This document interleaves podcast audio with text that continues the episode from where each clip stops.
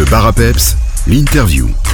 Dans l'interview du jour, j'ai le plaisir de recevoir Tiff Barrow. On a pu découvrir son nouveau single Don't Let Me Go il y a quelques semaines et on pourra la retrouver à Forêt Nationale le 28 avril. Bonjour Tiff. Bonjour.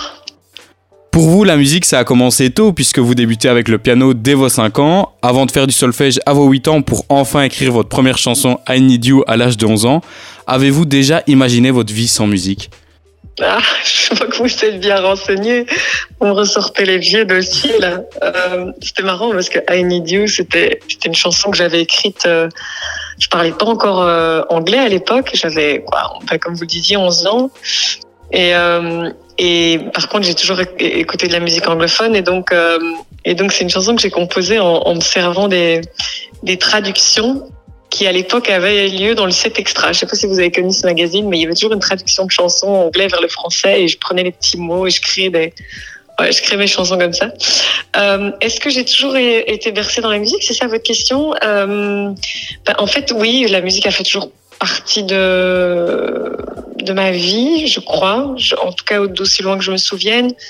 Disons que j'ai euh, des parents très mélomanes euh, qui euh, qui nous ont très vite proposé de, enfin je dis nous parce que j'ai des frères et sœurs qui nous ont très vite proposé euh, à, l'âge de 5-6 ans de, pouvoir commencer un instrument de musique, le solfège, etc. Donc euh, oui, on a, assez rapidement été euh, initié à la musique, quoi. Ça, fait partie euh, intégrante de mon éducation.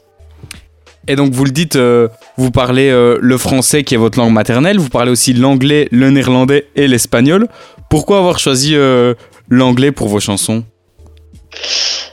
Parce que j'ai toujours été bercée dans la musique anglo-saxonne. Il faut savoir que mon papa est pas francophone à la base, il est polonais, c'était surtout lui le mélomane de la famille, c'était surtout sa musique qu'on écoutait quand, quand on était à la maison. Et c'était principalement du blues, du jazz, euh, il y avait aussi du rock, mais, mais tout était très anglo-saxon, quoi. Donc j'ai assez relativement peu été sensibilisée à la, à la chanson française quand j'étais petite. Oui, il y, avait évidemment des, des, artistes euh, comme Cabrel, comme Drell, euh, comme Bachoum qui, qui, de temps en temps euh, passaient, mais c'était plus anecdotique, quoi. Donc pour moi, la musique a toujours sonné anglais, et, et quand j'ai commencé à écrire des chansons, ça a rapidement été dans une espèce de yaourt qui ressemblait à, à de l'anglais, quoi. Et quand vous créez un titre, comment est-ce que ça se passe? Est-ce qu'il y a une certaine routine de travail? Non, non, j'aimerais bien qu'il y ait des règles, des routines, mais non, il n'y a pas vraiment de règles. Disons que euh, moi, je me suis plutôt mis dans un mood où, comme je suis quelqu'un d'assez solitaire, euh, bah, jusqu'à présent, j'écrivais, je composais tout toute seule.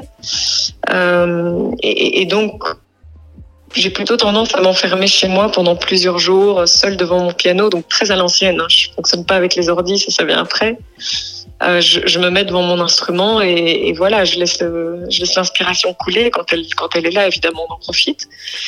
Je fais ça environ, bah, je me mets vraiment dans une espèce de petit mode confinement, comme ça pendant une semaine, dix jours, dans ma petite bulle, et je compose, je compose, je compose, je compose, jusqu'à ce que quelque chose en sorte. Euh, mais ça, c'est un process un petit peu en train de changer, puisque pour euh, le prochain album qu'on est en train de préparer, pour Don't Let Me Go, notamment le nouveau single, j'ai fonctionné autrement, c'est-à-dire que je me mets en studio euh, avec euh, des musiciens et on commence par euh, justement par jouer une mélodie et puis euh, une fois qu'on tient quelque chose qui, euh, qui m'inspire, je commence à chanter dessus. Donc j'ai commencé à fonctionner un petit peu plus, euh, à ouvrir un petit peu plus mes horizons, quoi.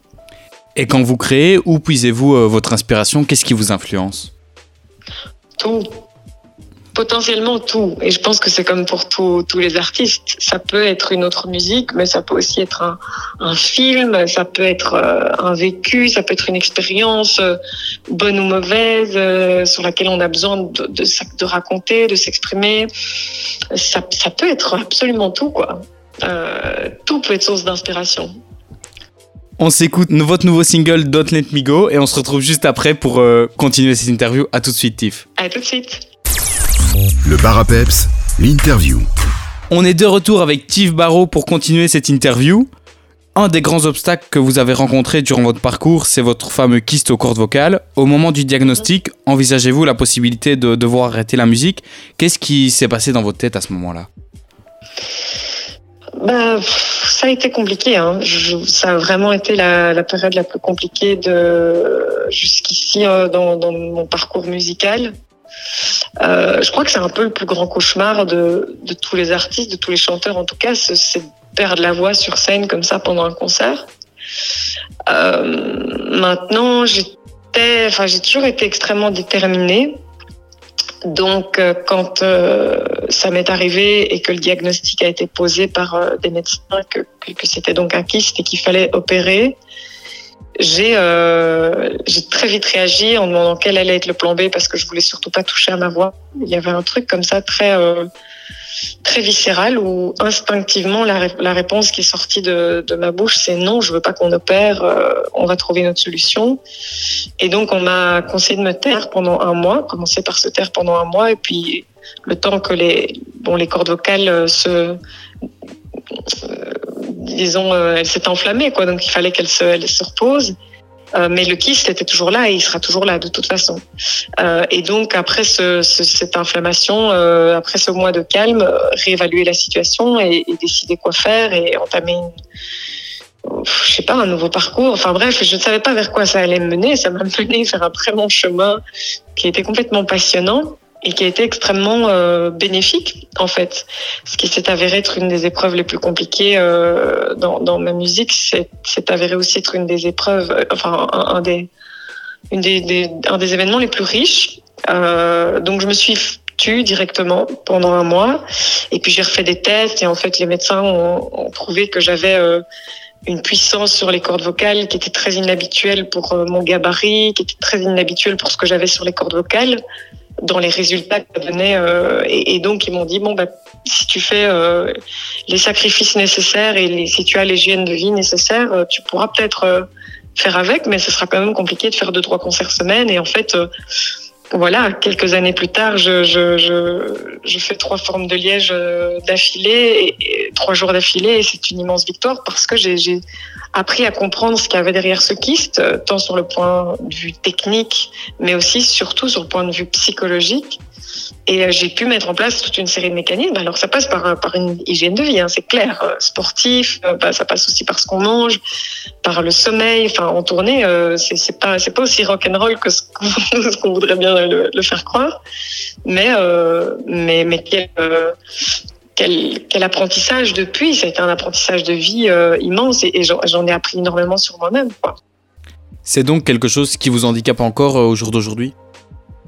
Bah, Je peux pas parler d'un handicap. Euh, moi, je crois que ce sont les différences qui, qui, qui, qui, font la beauté ou qui peuvent en tout cas faire la force. Euh, et oui, en, termes cliniques, on peut parler d'une pathologie. C'est clair, c'est une pathologie sur les cordes vocales.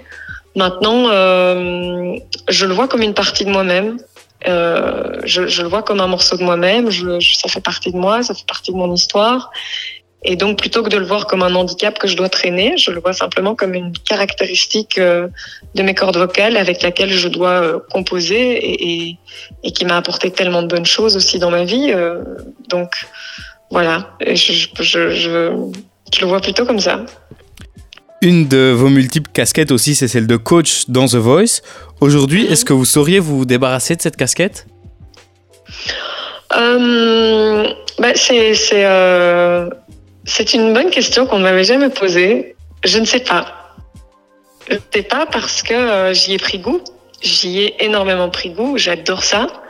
En fait, je pense que euh, si un jour je, ne suis plus amenée à faire mon métier pour des raisons X ou Y, euh, mon métier de chanteuse, faire du coaching comme ça, de la direction artistique, musicale de, talent, ce serait définitivement quelque chose qui, qui, qui m'exciterait beaucoup. En tout cas, c'est un rôle que j'adore. C'est un rôle euh, voilà, je ne soupçonnais pas que je prendrais un jour et, et, et en fait, c'est tellement riche, c'est tellement passionnant sur le, point, le plan humain, mais aussi le plan musical. On apprend tellement au, au contact d'autres artistes, au contact de ces talents, parfois très jeunes.